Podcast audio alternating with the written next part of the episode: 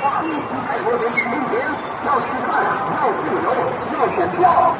罢课、罢工、罢免独裁国贼习近平，要吃饭，要自由，要选票。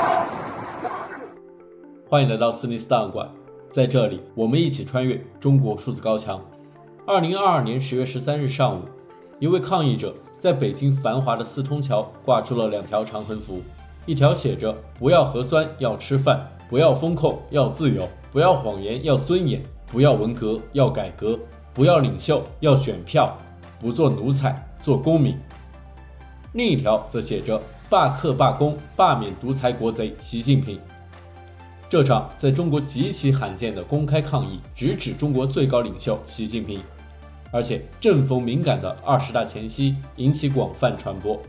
相关视频、图片在社交网络上传出，立即引起爆炸性的传播。即使是在墙内审查机器极度的审查之下，相关内容也直接会用暗语的方式在社交媒体如微博、微信等平台广泛传播。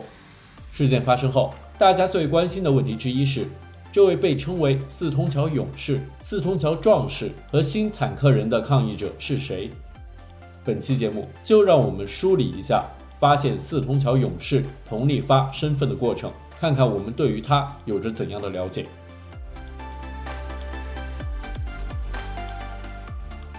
一、精心策划的抗议，努力传播的勇气。事件发生后不久，抗议者的推特号就被找到。网名为彭在洲，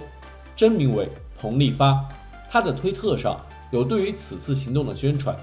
原本计划的行动时间是二十大召开的十月十六日。他除了在自己的推特发布相关文宣以外，还于十月十三日在他的行动之前，在包括中国数字时代在内的十几个机构或者个人的推特账号下留言，希望这些在中文推特圈有一定影响力的账号关注即将到来的抗议行动。他在十三日凌晨四点，在中国数字时代 CDT Chinese 下面留言，他说：“各位同道中人，我们马上要行动了，希望你们能多多转发，谢谢。”二零二二年十月十六日，全国罢课总动员，全国罢工总动员，全国汽车鸣笛抗议总动员，全国军人起义总动员，要让独裁者习近平知道，在追求自由的道路上，中华大地有男儿。彭立发的此次行动显然是经过了精心策划的。他采用油漆手写而不是打印的方式准备横幅，他装扮成建筑工人来悬挂横幅，最大限度地避免了在行动过程中被警方发现。他点燃物品引起烟雾来吸引行人和来往车辆的注意，用扩音器播放录制好的最核心的反对习近平的诉求。他也没有为事后的逃脱做任何准备，而是停留在抗议现场。为自己在首都繁华区白日的抗议行动争取到了最大的关注时间，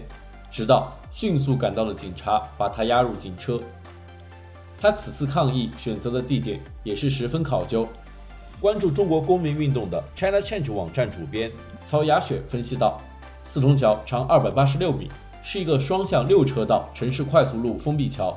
警察和消防只能从桥两端开车上来阻止彭丽发的行动。”这一条件使得他有时间悬挂横幅、点燃杂物，同时播放录音，完美选址、完美选时、完美计划、完美执行，影响最大化。除了这次足以和1989年北京长安街上单身男子阻挡坦克列队形象相比的震惊世界的壮举，彭立发在网上曾经发表过的更多相关资料和行动策划也被网民找出，他撰写了一份。罢工、罢课、罢免习近平攻略，发表在研究人员常用的网站 ResearchGate 上。文件分为二十个章节，每章有一个主题。第一章讨伐国贼抗议攻略，表明罢工和罢课的目的是为了反对习近平非法连任和推动中国走向民主、自由和繁荣。他也想到了抗议的方法：前期去中心化，在社区和大学的网格化组织。在短时间内广泛传播的信息化和非暴力化，彭立发尤其强调要让军人、警察、武警及政府官员收到信息，期望出现像民国时期反对袁世凯称帝的护国将军蔡锷一样的人物，事半功倍地把独裁者赶下台。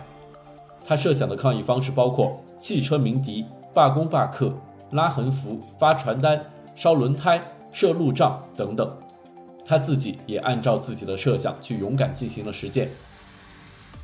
第二、第三章中，彭立发将习近平统治下的中国社会的退步列举，写了一封致全国同胞的一封信，号召全民反抗，并写了一首打油诗，回顾了中国历史上的起义。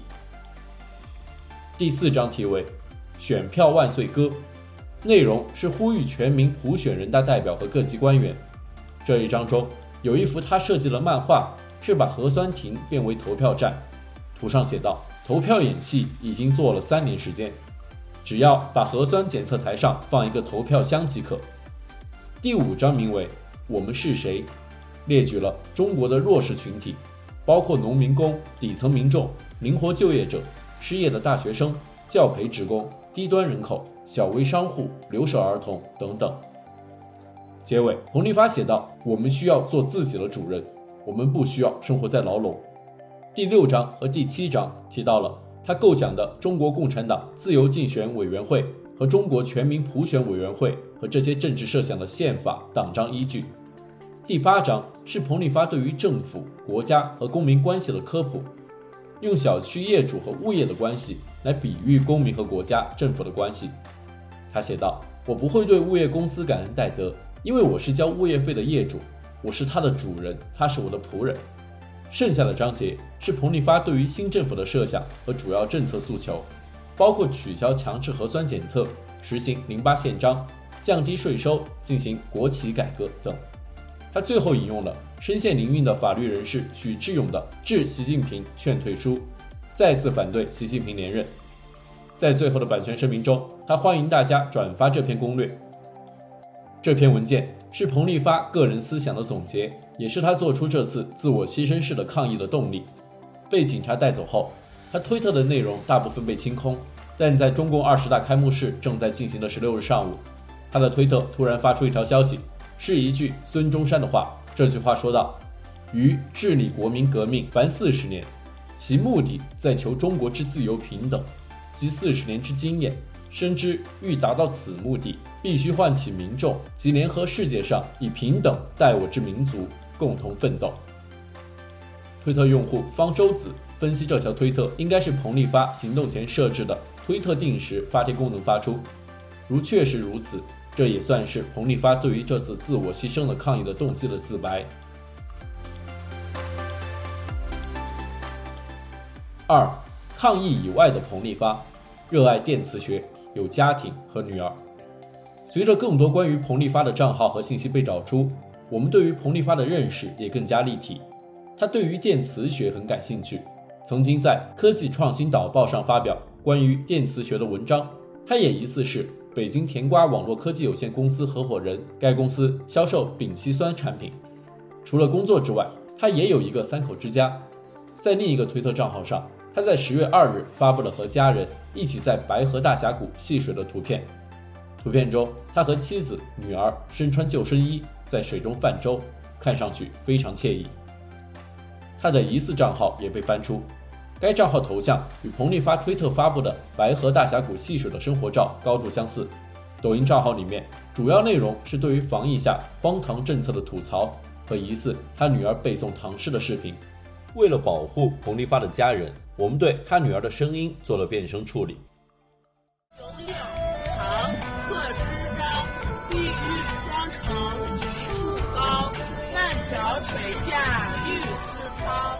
随着更多他的信息被找出，网民们也对于他家人之后的遭遇感到担心。没有人知道等待彭丽发的遭遇是什么，但他的行为已经获得了广泛的关注。四通桥抗议发生后，微博屏蔽了关键词搜索“我看见了”。但他的英勇行为让很多人看见并感到震撼，已经成为了无法磨灭的事实。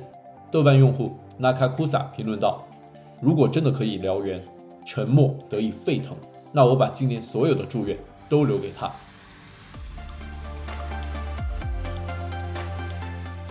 中国数字时代 CDT 致力于记录和传播中文互联网上被审查的信息，以及人们与审查对抗的努力。欢迎大家通过电报 TinyGround 平台向我们投稿，为记录和对抗中国网络审查做出你的贡献。投稿地址请见本期播客的文字简介。阅读更多内容，请访问我们的网站 cdt.media。